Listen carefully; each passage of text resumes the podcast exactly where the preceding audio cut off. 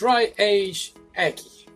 No sé cómo decirlo en español, pero es un grupo de jóvenes y adultos que se han unido para entonces destruir toda la maldad que hay en el mundo. Pero ellos no lo llaman así de maldad, ellos lo llaman como. Ellos son unos cirujanos que curan el cáncer que afecta el planeta Tierra y el cáncer es pues la gente mala, ¿no? Y se llaman Black Label, como la bebida alcohólica. No sé si estaban promocionándolo o algo así. El anime es una acción, drama y demasiado fan service.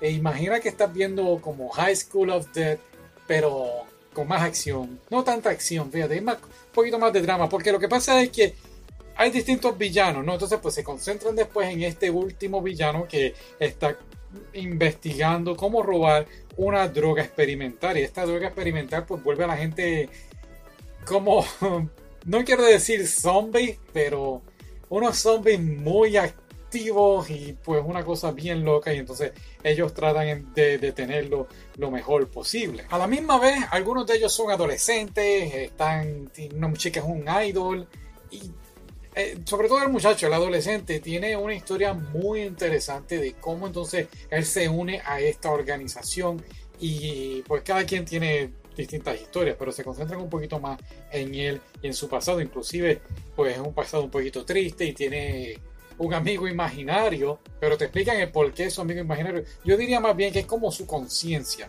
y eso estuvo muy interesante. El OVA, son 10 episodios y el OVA, aunque empieza con demasiado fanservice, se concentran en otro de los personajes y su historia del pasado de una de las muchachas. Eh, me gustaron mucho las referencias de One Piece, Pirate Carnival, me gustó la referencia de Sailor Moon. Un muy, muy buen anime, honestamente. Creo que en cuestión de acción, el último episodio tiene una persecución en motocicleta que aunque fue muy corta, para mí fue muy, muy buena. Y volvemos, demasiado, demasiado fanservice.